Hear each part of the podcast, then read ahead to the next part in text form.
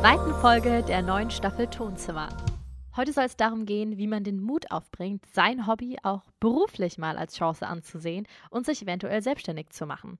Anfangen tut ja jeder klein, aber wie bekommt man auch mal größere Aufträge oder namhafte Kunden und vor allem, wie traut man sich diese auch anzunehmen? Als Gast habe ich daher Franziska Kuttler heute eingeladen. Sie hat Business Communication Management studiert und sich dann neben der Agenturarbeit als Fotografin selbstständig gemacht. Mittlerweile shootet sie unter anderem für Brands wie Marco Polo, Mr. Specs und Uhrwerk Berlin. Ich freue mich, dass du heute ein bisschen was von deinem Weg erzählst und vielleicht den ein oder anderen Tipp hast für die Zuhörer.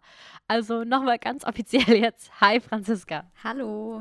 So fühlt sich das also an. Interessant. Welche Seite gefällt dir besser? Fragen beantworten oder Fragen stellen? Ja, gute Frage. Ich, ich glaube, beide Seiten haben. Sie sind beide sehr interessant. Vielleicht wird sich das ja im Laufe der Folge auch nochmal besser rausstellen. Aber jetzt erstmal zurück zu dir und deinem Werdegang. Ich habe ja schon ein bisschen was über dich erzählt. Aber vielleicht kannst du uns einfach mal ganz kurz schildern, wie du zur Fotografie überhaupt gekommen bist. Genau, also nach dem Abi habe ich halt Communication Management ist äh, der cool klingende englische Begriff für Wirtschaftskommunikation studiert mhm. und habe dann angefangen, als Werkstudent zu arbeiten in einem kleinen Rucksack Rucksackunternehmen okay. und da war es immer ganz wichtig, ja, wir brauchen Inhouse-Fotos. Wer macht das? Und ich habe im Abi immer so Fotokurse gemacht und dann habe ich gesagt, hier, auf jeden Fall habe ich Bock drauf, mache ich. Und dann habe ich mich da irgendwie so festgebissen und das war immer so meine liebste Tätigkeit. Und dann, nachdem mein Studium fertig war, habe ich da noch ein bisschen gearbeitet und dann habe ich irgendwann gesagt, okay, gut, ich habe jetzt irgendwie Bock, diese Fotosache auszubauen. Mhm. Schreibe mich nochmal an der Uni ein, also da bin ich auch noch eingeschrieben, mache jetzt noch irgendwie meinen Master nebenbei und fotografiere. Und was vielleicht noch ganz interessant ist, ich arbeite tatsächlich bei Uhrwerk noch Ach nebenbei. so, okay. Also okay. genau, das wissen viele nicht. Ich mache sehr, sehr oft Fotos für Uhrwerk. Das liegt aber daran, dass ich da mhm. halt noch mhm. ein bisschen angestellt bin, weil der Einstieg in die Selbstständigkeit ist ja dann doch nicht ganz ohne und dann ist es immer noch mal ganz gut, dass man zumindest in den ersten ein, zwei Jahren seine Miete zahlen mhm. kann. Wann war der Zeitpunkt, wo du eben gesagt hast, dass du die Fotografie ausbauen wolltest? Also wann hast du dich selbstständig gemacht? Richtig selbstständig gemacht habe ich mich jetzt genau vor einem Jahr. Ach krass. Tatsächlich. Krass, ich habe mich auch erst vor anderthalb Jahren selbstständig gemacht. Ich dachte, du wärst schon viel länger irgendwie im Game. Du hast schon so viele Fotos und Kunden. Es war ein intensives Jahr. Ja, das glaube ich dir gerne. Hat viel gearbeitet wahrscheinlich. Ja, unter meinen Augen, unter meinen Augenringen. Du hast, finde ich, auch schon in dem Jahr oder auch wahrscheinlich davor schon so einen richtigen Stil entwickelt. Also ich finde, man erkennt deine Fotos. Für jetzt einen Außenstehenden, wie würdest du deinen Fotostil beschreiben? In drei Worten. Mm, minimalistisch. Mhm ja, gut. Ja, das ist immer, die Frage stelle ich auch immer ganz oft. Und sie ist nicht einfacher, wenn man sie selbst gestellt bekommt. Das glaube ich. Ähm, authentisch. Mhm. Und. Noch ein letztes. Ja, emotional, mhm. dynamisch. Ja. Dynamisch finde ich gut. Okay, sehr gut. Dann hast du deine drei Wörter zusammen. Also minimalistisch, authentisch und dynamisch. Genau. Ich muss ja sagen, das erste Wort, das mir bei dir auch eingefallen wäre bei der Fotografie, wäre minimalistisch, weil ich finde, dass du deinen Bildern immer sehr viel Freiraum gibst. Das heißt, oh. du scheust nicht davor, Stellen mal freizulassen und den Blick mit einer gewissen Geometrie oder auch mit irgendeinem cleanen Hintergrund irgendwo hinzulenken. Und obwohl das Model ganz oft bei dir nicht so das Zentrum des Fotos ist, schaffst du es da, eine gewisse Emotion rüberzubringen. Und damit hebst du dich irgendwie von anderen Leuten ab. Dankeschön. Spielt denn Minimalismus in deinem Leben auch eine große Rolle, also generell außerhalb von der Fotografie? Oder magst du einfach diesen Bildstil? Ja, ich glaube, das ist so ein bisschen geprägt davon, dass ich halt eben bei diesem Label, wo ich da gearbeitet habe, das waren so Backpacks für Urban Adventure und mhm. Urban ist ja irgendwie dann immer sehr viel Beton und sehr viel Stadt mhm. und da hat mich das irgendwie von Anfang an mal so ein bisschen hingezogen, okay. irgendwie wo viel Beton ist, wo es sehr clean ist und dann habe ich das ganz, ganz oft wirklich nur vor irgendwelchen Wänden gemacht mhm. und habe irgendwie da versucht mit Formen zu arbeiten und ich glaube, das hat sich dann irgendwie so durchgesetzt bei mir.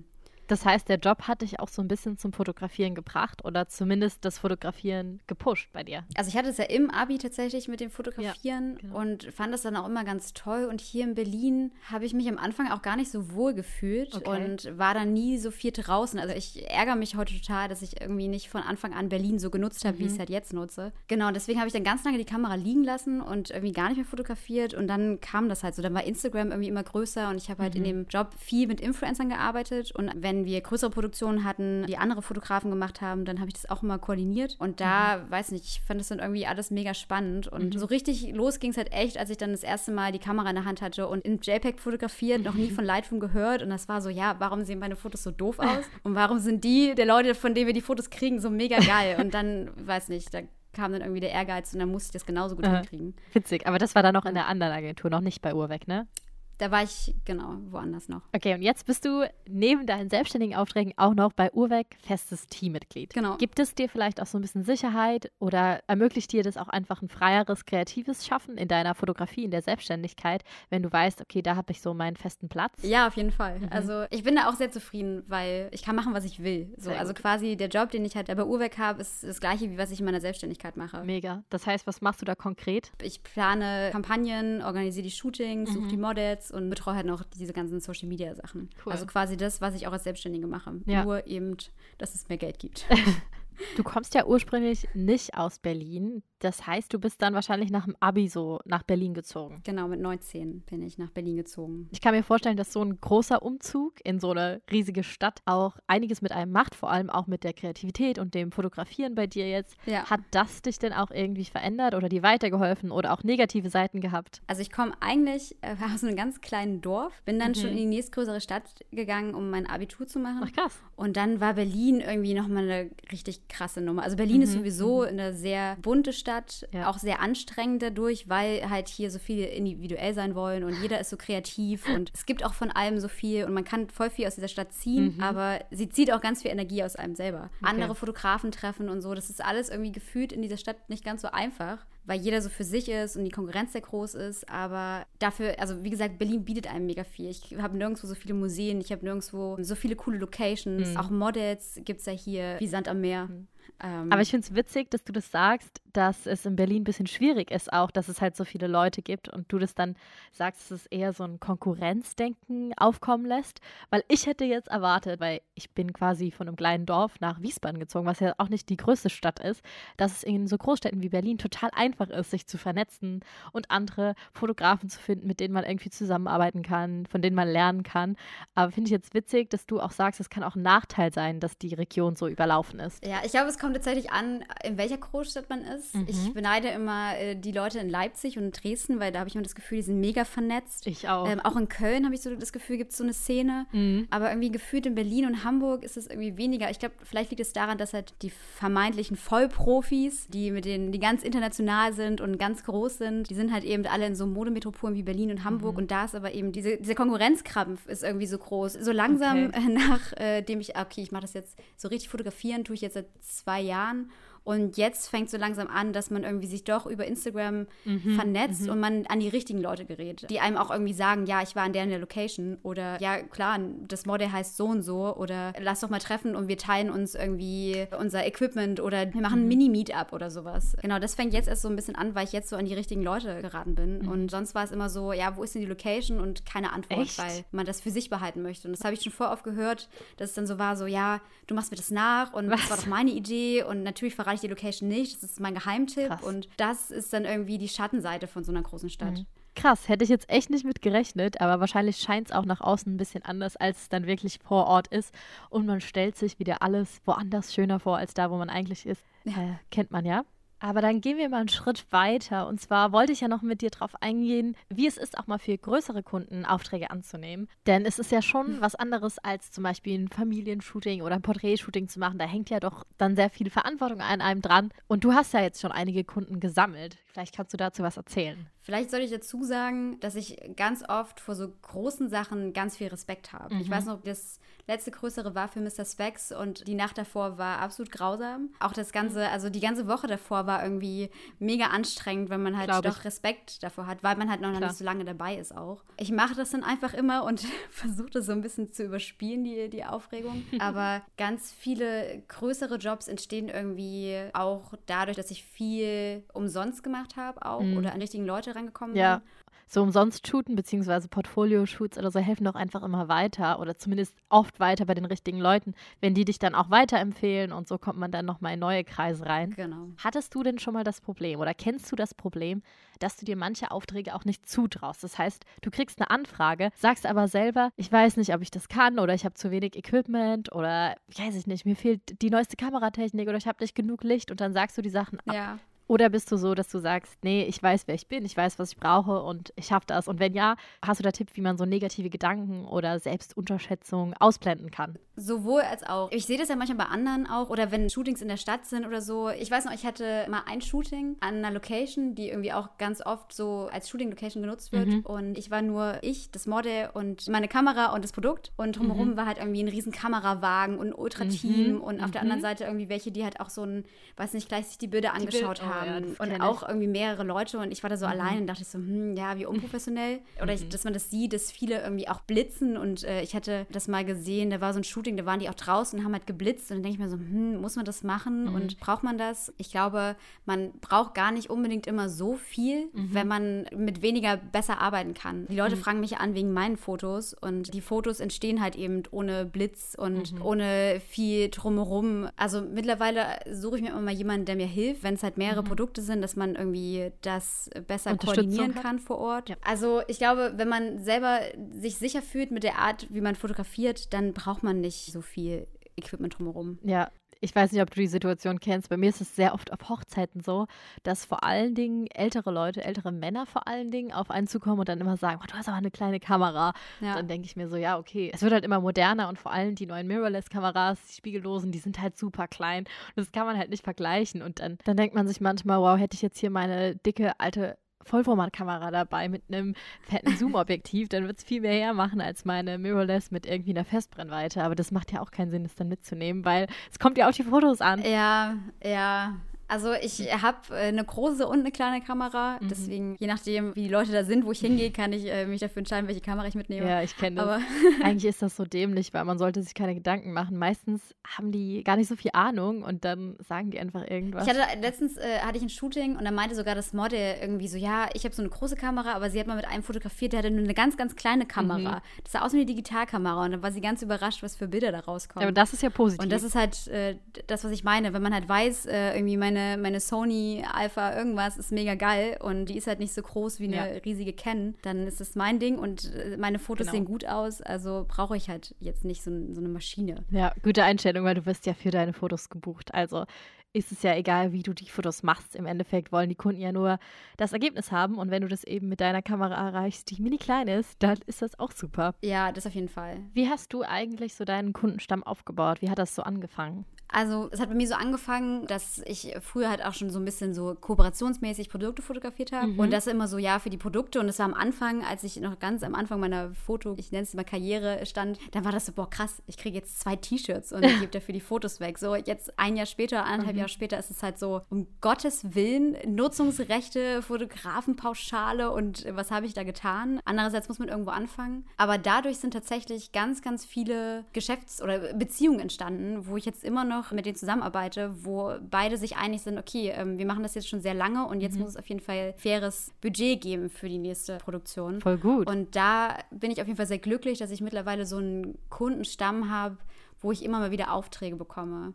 Aber ich habe auch gemerkt, wenn ich jetzt auf Marken zugehe und sage, wollt ihr nicht Fotos haben, dann sind die so, ja, hm, wir haben kein Geld und wie hast du dir das denn jetzt so vorgestellt und nee, jetzt nicht oder mhm. jetzt für umsonst, aber später dann bezahlt. Also das merkt man dann schon extrem. Aber wie gesagt, ich habe halt das Glück, dass ich halt tatsächlich da schon meine paar Kunden und mittlerweile auch Freunde oder gute Bekannte habe, wo ich immer mhm. regelmäßig Aufträge bekomme. Ja, das genau. ist voll gut, dass man so eine Basis hat, auf die man jeden Monat zurückfallen kann oder in regelmäßigen Abständen zurückfallen kann. Ein Thema, das ich auf jeden Fall noch ansprechen wollte, ist, dass du ja auch einen Podcast gegründet hast. Ja. Und der heißt Fotofreundin. Ich meine, der Name ist schon ein bisschen selbsterklärend, aber vielleicht kannst du ja mal kurz sagen, worum es da und was können die Leute da erwarten? Ja, Fotografie. Wer hätte es gedacht? Also Fotofreundin, ich finde immer noch, es klingt so wunderbar kitschig. Ja. Fotofreundin habe ich ins Leben gerufen, weil ich gerne Podcast höre, während ich Bilder bearbeite oder mhm, so. Ich auch. Und dann natürlich irgendwie auch, um mich weiterzubilden, gerne Fotopodcasts und mhm. ich habe da noch nicht den richtigen für mich gefunden, weil entweder geht es irgendwie um Fotografen in einer ganz anderen Liga, um diese ultraprofessionellen oder sie sind mich ganz so sympathisch oder irgendwie sind es doch nicht die perfekten Themen für mich oder so. Mhm. Und dann habe ich gesagt, ja, am besten ist, ich, ich mache jetzt einfach einen eigenen. Genau, dann habe ich lange mhm. überlegt und dann kam halt Corona und dann war halt alles irgendwie für umsonst. So, man mhm. konnte für umsonst hosten und man konnte für umsonst aufnehmen und dann habe ich gesagt, okay, das ist ein Zeichen,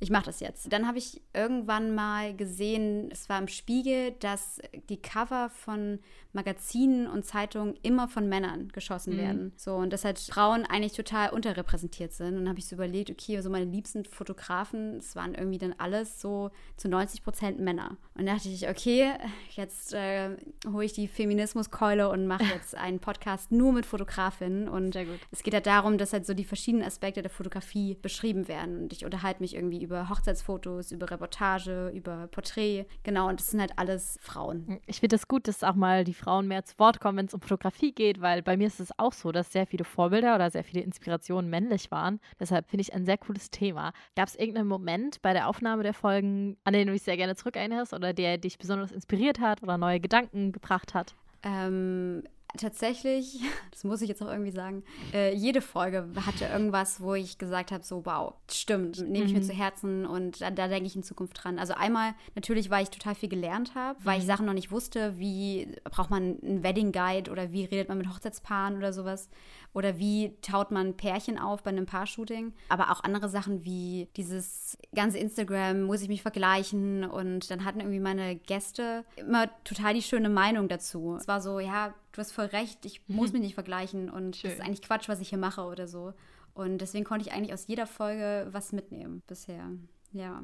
Sehr gut, das merke ich auch bei meiner Aufnahme mit den Gästen. Man lernt einfach so viel selbst neu dazu. Das finde ich irgendwie super schön. Du hast eben kurz angesprochen, dass du den Podcast auch so ein bisschen gestartet hast, weil eben viel in der Corona-Zeit auch kostenlos wurde und das hat dir irgendwie so den letzten Push gegeben. Und ich finde es immer schön, wenn man auch aus negativen Dingen irgendwie was Positives rausziehen kann. Deshalb würde ich dich gerne fragen, ob du aus der Corona-Zeit noch andere positive Effekte rausziehen konntest, was du irgendwie gemerkt hast, was vielleicht jetzt sogar besser war. Und das heißt nicht, dass ich die Pandemie nicht ernst nehme oder die Krankheitsfälle rechtfertigen will. Das überhaupt nicht. Aber ich finde es einfach gut, wenn man aus so Zeiten auch nochmal irgendwie was Positives rausziehen kann. Deshalb die Frage an dich. Haben die letzten Monate die auch irgendwie was Positives gebracht? Also erstmal fand ich super, dass die Stadt so wunderbar leer war und es so schön schön war, irgendwo hinzugehen, wo eigentlich total viele Leute sind. Und dadurch, dass keine Touristen mehr da waren, war das Fotografieren hier wahnsinnig schön. Das ist mhm. eher so der Fotoaspekt, den ich ja ganz toll fand. Aber ansonsten, ich fand die Zeit doch recht entspannend, weil man auch nicht so viele Möglichkeiten hatte, dann in die Stadt fahren, um jetzt irgendwie in irgendeinen Laden zu rennen und äh, doch noch die hundertste Tasse zu kaufen oder so, war dann halt nicht, weil alles war entweder zu oder es war total nervig, mit der Maske da reinzugehen. Und deswegen hat die Zeit so ein bisschen auch entschleunigt mhm. in dieser Stadt. Das Find fand ich auch, auch sehr schön. Ich habe wahnsinnig viele Ausflüge gemacht gemacht. Ich bin dann jeden Tag irgendwie zu einem anderen See gefahren,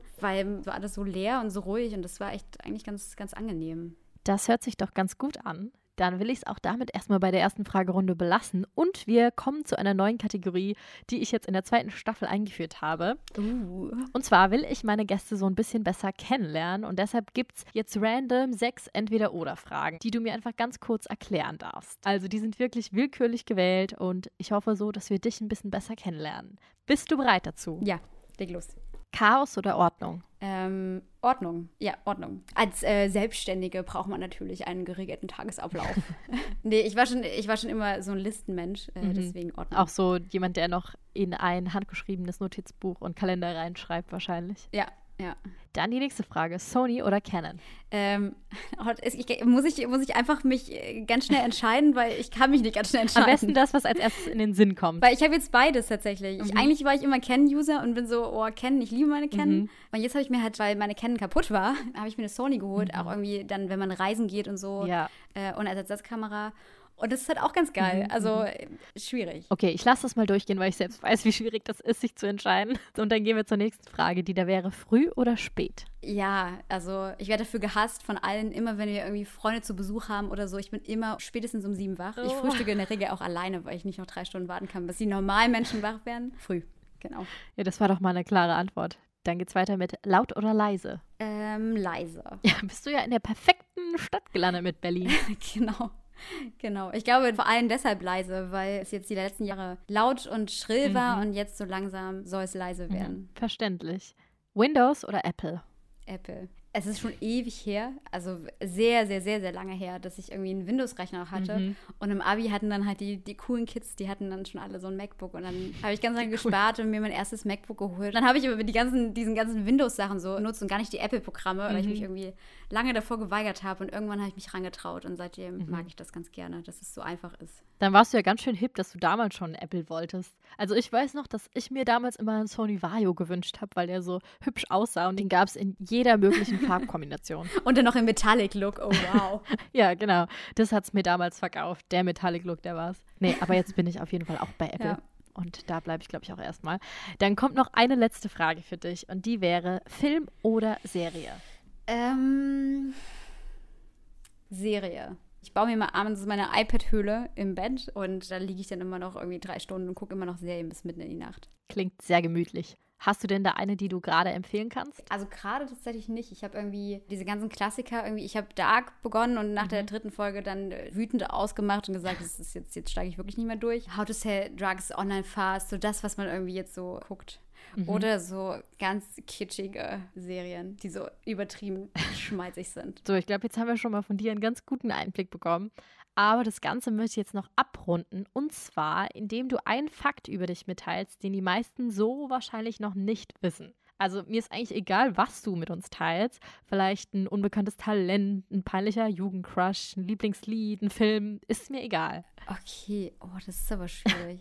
Du darfst dir ruhig Zeit nehmen, bis du was gefunden hast. Also kein Stress. Es ist super schwierig, weil es soll random sein, aber auch ein bisschen cool. Keine Ahnung. Äh, passend zu den Serien, ich liebe Gartendokus. Okay. Ich habe keinen Garten, ich habe nicht mal einen Balkon. Wie witzig. Aber ich liebe es, irgendwie so Gartenzeug zu gucken. Irgendwie immer schön auf SWR oder NDR. Und dann haben die da so einen Wettkampf, wer pflegt seinen Garten am meisten und wer hat den größtgewachsensten Kohlrabi und so. Und das gucke ich ganz gerne. Wie witzig, du als in Berlin lebende. Aber auch nur, weil ich es auch gerne hätte. Ich hätte auch wahnsinnig gerne einen riesigen Garten. Und das habe ich in den letzten Wochen auch richtig mm. doll gemerkt. Aber oh ja, ich auch ich war schon froh, dass ich so ein doppelseitiges Fenster habe, das ich aufmachen kann, ja. dass ich so ein bisschen das Gefühl habe, Mini-Balkon zu haben.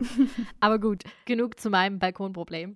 Jetzt kommen für dich die Zuhörerfragen, denn die haben über den Instagram-Channel Tonzimmer dir Fragen gestellt. Und da möchte ich anfangen mit der Frage: Sind Blogs eigentlich noch zeitgemäß? Uh. Und dann als Nachricht kam weiterhin, weil über Insta-Stories ja Themen gut bearbeitet und angesprochen werden können und dann in den Highlights blogähnlich archiviert werden. Also, was denkst du, sind Blogs noch zeitgemäß?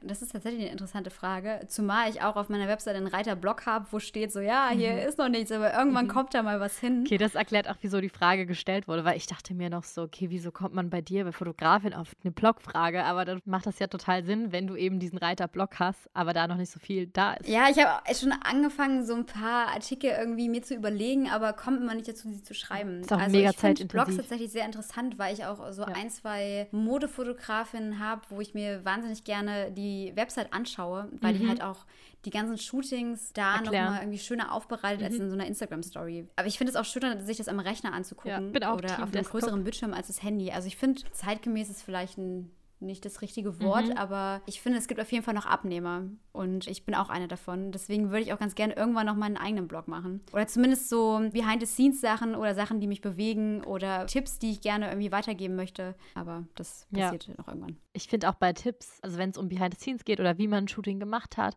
oder vielleicht, wenn es ein Style-Shoot war, wie man das geplant hat, wie man da rangegangen ist, da hilft so ein Blog schon immer mehr als noch eine Insta-Story. Obwohl ich aber auch finde, dass textbasierte Sachen viel weniger genutzt werden als Audio. Und ich glaube, das wird sich halt auch nur steigern. Ja, obwohl ich glaube, das verändert sich jetzt in Zukunft auch eher Richtung Video, dass ja. halt viele irgendwie tatsächlich dann TikTok für sowas nutzen oder diese Reels und so. Stimmt, die sind ja auch jetzt da. Dass man halt wirklich immer weniger schreibt. Also man selber ist halt irgendwie auf Instagram auch ein bisschen zu faul zum Schreiben, weil irgendwie dann immer in so einer Handy-App das Tippen finde ich auch Definitiv. ätzend. Dann rede ich lieber in die Kamera. Ist irgendwie schneller, es ist irgendwie effizienter und ich glaube, die Leute schauen sich das auch lieber an, weil irgendwie, mhm. es, es, ändert sich ja irgendwie alles jetzt. Also früher hat man halt irgendwie dann äh, Trash-TV geguckt und jetzt gucke ich mir halt Instagram-Stories an und kann halt auswählen, möchte ich irgendwas, was mich entertainen, möchte mhm. ich Trash oder möchte ich irgendwie ernsthafte Sachen. Genau, und deswegen glaube ich aber, Blogs sind nicht mehr so relevant, aber ich kann mir vorstellen, wenn man Bock hat zu lesen, dann ist man irgendwann auf Instagram nicht mehr gut aufgehoben, weil da mhm. alles Richtung Video geht. Ja, was hältst du von TikToks oder Reels? Benutzt du die auch selber?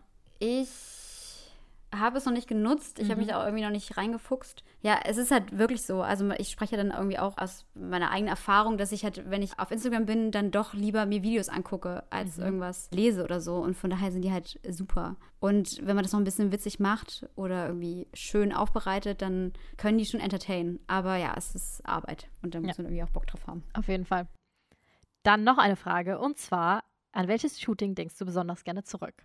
Also, was war dein Lieblingsshooting oder vielleicht eines deiner Lieblingsshootings? Also das, was mir in den vergangenen Wochen richtig schön in Erinnerung geblieben ist, ist auf jeden Fall eins mit so meiner ersten, ich nenne es jetzt mal Fotofreundin, mhm. um irgendwie nochmal den Podcast aufzugreifen.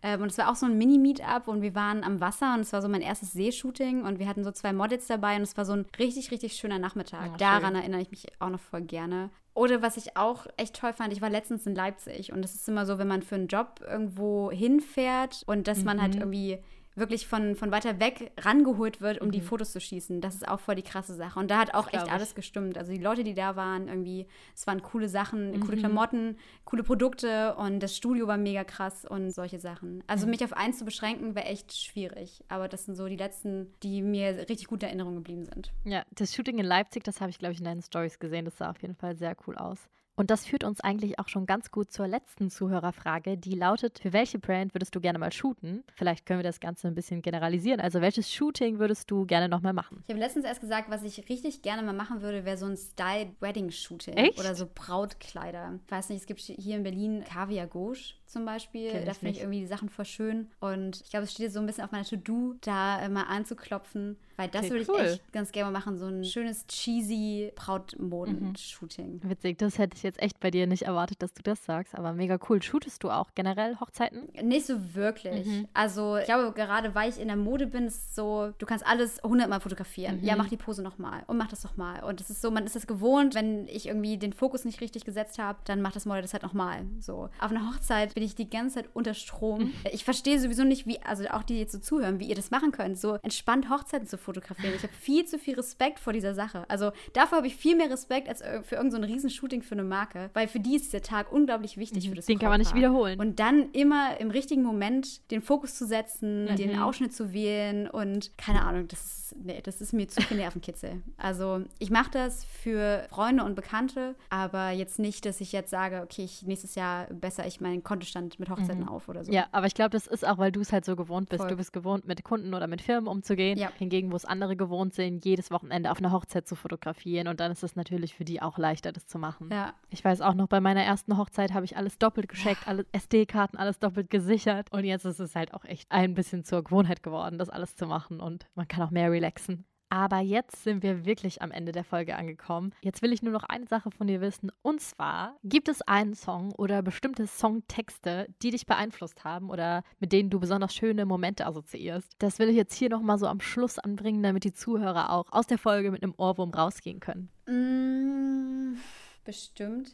Also, muss es ein Song sein oder geht auch ein Album? Nö, Album geht auch. Du kannst alles sagen, ob es eine Band ist oder vielleicht auch ein Gedicht oder ein Zitat. Alles das, was dich inspiriert. Also schon Musik. Also ich finde, Musik ist sowieso was, was mich immer umgibt. Mhm. Und es ist vielleicht kein Song, sondern eher ein Künstler. Also wenn ich halt irgendwie unkreativ bin oder schlechte Laune habe oder es mir nicht gut geht, dann höre ich immer die alten Sachen von Ben Howard. Wow. Und irgendwie diese Musik, die bewegt mich so ja. sehr durch die Melodien und wie die Gitarren gespielt werden, dass ich mich danach immer besser fühle. Ja, auf jeden Fall. Dann beenden wir jetzt mit Ben Howard diese Podcast-Folge. Vielen lieben Dank dir, Franziska, dass du mitgemacht hast und so viele Tipps gegeben hast und von deinem Leben erzählt hast.